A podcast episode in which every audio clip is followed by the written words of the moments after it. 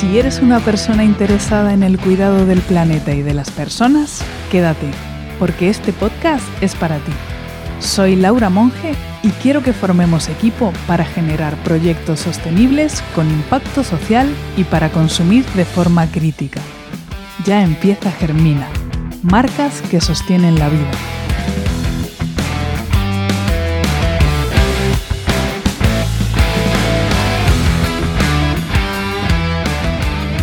Muy buenos días, tardes, noches desde el lugar del mundo donde estés escuchando este podcast. Estoy muy feliz de todos los comentarios que recibí del podcast anterior en el que hablaba sobre el movimiento Touch the Rich, de poner impuestos a los ricos. Si no lo has escuchado aún, te invito a que lo hagas porque este episodio va a tener más sentido si ya lo escuchaste. Como os comentaba en ese episodio, la desigualdad creciente en la que vivimos no tiene una solución inmediata. Y mientras se llega a poner o no una solución al tema, ¿qué podemos hacer nosotros desde lo individual, desde lo personal? Hoy quiero hablarte de un concepto que acuñó Adam Curry, el padre del podcasting, pero que a su vez tiene varios nombres y su uso está muy extendido, no te traigo nada nuevo, pero sí que me gustaría darle un giro más. El término concreto y el que yo quiero utilizar y transformar es value for value o valor por valor se refiere a un modelo de apoyo financiero a los creadores de contenido en línea, o sea, donaciones, el clásico invítame un café, los crowdfunding, etc. ¿Qué quiere decir? Que los creadores ofrecen su trabajo de forma gratuita y confían en su audiencia para que los apoye económicamente a través de monetizaciones en función del valor que perciben por ese contenido, en lugar de depender de la publicidad. Ahora voy a extrapolar esto a emprendedores, no exclusivamente a creadores de contenido, y también te va a venir bien si eres una consumidora crítica. Los y las emprendedores, hago un inciso aquí para comentar que yo suelo referirme a mi comunidad como emprendedores terminado en ESS o amigues, igual terminado en ESS, porque son emprendedores sociales y sostenibles, ¿vale? Entonces, volviendo, los emprendedores con dos S, sobre todo en etapas iniciales donde no hay equipo, que son solo prenur, no hay servicios externalizados, se realizan muchísimas tareas, no solo las exclusivamente vinculadas al corazón del negocio, es decir, no solo el producto o servicio, ojalá, sino que implica trabajar con proveedores, llevar las finanzas, gestionar pedidos y, lo más importante, buscar clientes. Y para esto último es necesario comunicar lo que hacemos. Hoy por hoy hay muchos negocios digitales y los escaparates no están a pie de calle, sino en las redes sociales, en las páginas web, en los directorios, en foros, en lo que se te ocurra. Y aunque tengas local también, los clientes buscan referencias de todos los negocios en la web. Como consumidores, hoy en día estamos hiperinformados, vivimos en la era de la información y además somos mucho más analíticos en nuestra toma de decisiones. Por eso antes de ejecutar nuestra compra hacemos un análisis exhaustivo de la marca, producto, quién hay detrás, referencias, reviews. Pero volvamos al lado emprendedor. ¿Cómo atraemos clientes? Principalmente a través del contenido que generamos, fotos de nuestros productos o servicios, explicaciones, consejos, tips y muy probablemente en la mayoría de los casos se dedica más tiempo a crear contenido que a las horas efectivas de trabajo. ¿Por qué pasa esto? Bueno, hay varias causas porque hay una lucha permanente por captar la atención de posibles clientes. Si no publicamos, no atraemos. Por la ingente creación de contenido de diferentes calidades y formatos. Y otra vez lo mismo, si no publicamos en diferentes formatos, el algoritmo nos degrada por la acaparación de audiencia, de seguidores, de likes, de comentarios, de interacción, hemos cerrado el objetivo que es conseguir clientes con conseguir seguidores. Los seguidores están bien para los creadores de contenido que viven de la monetización que puedan obtener de cada red social, ya sea por visualización como en YouTube o patrocinios y publicidad en otras. Pero los emprendedores necesitamos clientes, no seguidores. Aunque en el ciclo de vida del cliente el primer paso es el contacto con la marca y suele ser primero que llegan siendo seguidores, pero no siempre es así. Por otro lado, los algoritmos de las redes sociales determinan qué contenido aparece en el feed de los usuarios. No vemos todo lo que podríamos ver y significa que no le muestran a todos nuestros seguidores el contenido que generamos siempre, solo a una pequeña parte de, esos seguidores. Y si eso tiene una buena participación, lo muestran a más y así va creciendo. Pero no es que a todo el mundo de golpe le enseñan cada publicación que hacemos, no, a una muestra muy pequeñita y muy poco significativa. Bueno, como las tendencias y las preferencias del público cambian constantemente, los creadores de contenido siempre se adaptan para mantener su relevancia en cada plataforma. Así aseguran generar siempre interacción con su audiencia y fomentar su lealtad. Al final es un círculo vicioso que cuesta mucho seguir como emprendedor porque no vivimos exclusivamente de crear contenido. Entonces, ¿qué nos pasa? Que cada vez que publicamos algo en nuestras redes estamos esperando una reacción positiva y masiva de nuestra audiencia para alimentar este círculo de interacción de los creadores de contenido. Y cuando esto no sucede, como es en la mayoría de las ocasiones, nos frustramos. Se nos entremezclan los roles de consumidor, creador, emprendedor. Usamos las mismas plataformas y hasta las mismas cuentas a veces para consumir contenido y para crearlo. Nos comparamos con otras cuentas. Tratamos de replicar lo que creemos que funciona o lo que nos gustaría como consumidores recibir y ofrecemos nuestro contenido sin un objetivo concreto relacionado con nuestro emprendimiento. Estamos tan saturadas de contenidos que tomamos una actitud pasiva, efecto del FOMO, es el miedo a perderse algo, y del aburrimiento. Seamos sinceras, todo el mundo tiende a publicar lo mismo y nos cansamos, por lo tanto interactuamos menos, menos likes, menos comentarios, menos compartir, y a tus seguidores les pasa lo mismo. También nos frustramos, y aquí viene lo interesante, por la cantidad de tiempo gratis que le dedicamos a cada publicación la investigación, el diseño, el armado, la programación, la recurrencia, la planificación y el lugar que le damos en nuestra agenda a cada publicación. A veces no sabemos el tiempo real que le dedicamos por las múltiples interrupciones en el proceso, sobre todo quienes cuidamos. Pero luego, cuando ya logramos terminarlo y publicarlo, la interacción es mínima y ni siquiera da para estar alegre por haber cumplido una meta. ¿Por qué ya no damos likes, pero vivimos pendientes de los likes? ¿Qué significa dar o recibir un like? Para darlo, exigimos mucho valor, algo que realmente nos fascine, como nos han enseñado los gurús, y porque todo el mundo publica lo mismo. Entonces, claro, cuando vemos algo diferente, nos alucina. Pero queremos recibirlo siempre, en cada publicación que hacemos, aunque algunas no estén muy curradas, la verdad. A veces no le damos like ni siquiera a nuestras amigas emprendedoras a pesar de saber todo el esfuerzo que conlleva cada publicación y sostener el emprendimiento. Cuando vemos algo novedoso, dudamos. ¿Por qué es tanta la información que se comparte que ya no sabemos a quién seguir, si será o no un vendehumos, qué curso comprar? Bueno, ya sabes de qué te estoy hablando. Se dice además que el contenido gratuito es malo, que hay que acceder o suscribirse al contenido de pago porque es muchísimo mejor. Todo depende. Hay de todo en ambas versiones, lo gratis y lo de pago. ¿No será que el problema es que hoy en día se quiere monetizar todo el contenido que se hace? ¿Que se quiere vender mucho high ticket, que son precios por encima de mil dólares? Y que el nivel de conciencia que pretendemos de nuestros clientes no considera su situación económica? De aquí hay mucho para hablar. Pero dejemos eso por ahora y volvamos al contenido. ¿Conoces la diferencia entre contenido libre, contenido abierto y contenido gratis? Porque el de pago no genera mucha confusión. Es un contenido que obtienes por pagar o que ofreces previo pago. Pero vamos a hablar de estos otros, libre, abierto y gratis. El contenido libre se refiere a aquel que está disponible para su acceso, uso y modificación sin restricciones ni barreras, independientemente de su costo, puede ser gratis o de pago.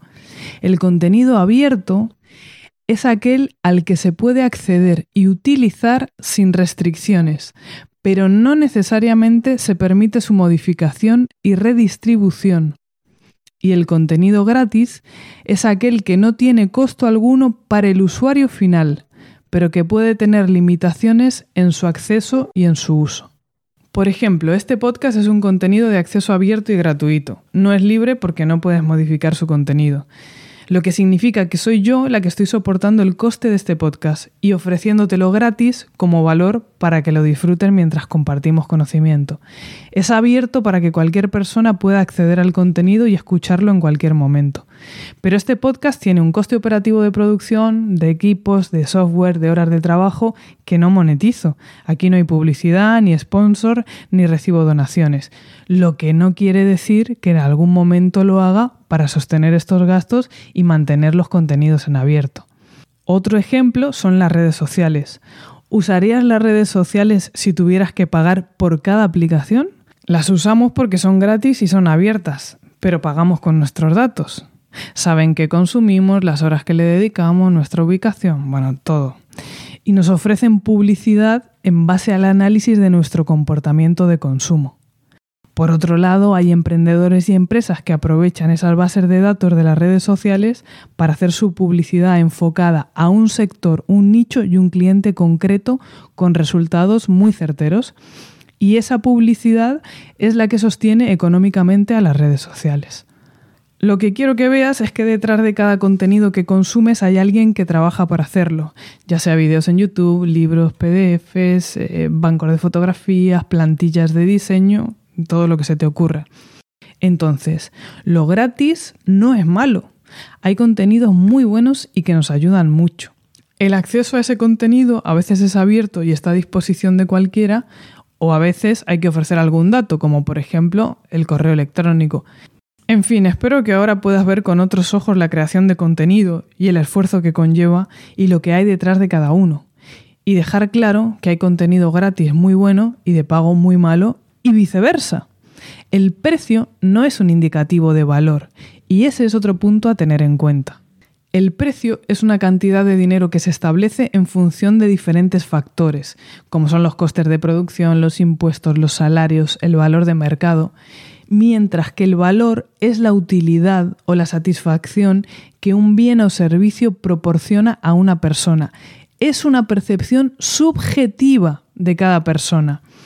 El valor puede influir en el precio, pero no necesariamente determina el precio, lo que no ocurre al revés. Ahora, sabiendo todo esto, ¿qué podemos hacer para apoyarnos entre emprendedores y consumidores? Sobre todo cuando no tenemos dinero suficiente para que una agencia nos haga todo el trabajo. Y aquí es donde viene el giro que le quiero dar al término valor por valor para que no quede en algo estrictamente monetario, como las donaciones de todas esas plataformas tipo Buy Me a Coffee, Invítame un café, Patreon y todas estas que recaudan fondos que ayudan mucho, pero que en nuestras sociedades cada vez más precarizadas es difícil apoyar monetariamente, de forma permanente, a todas las personas a las que nos gustaría apoyar.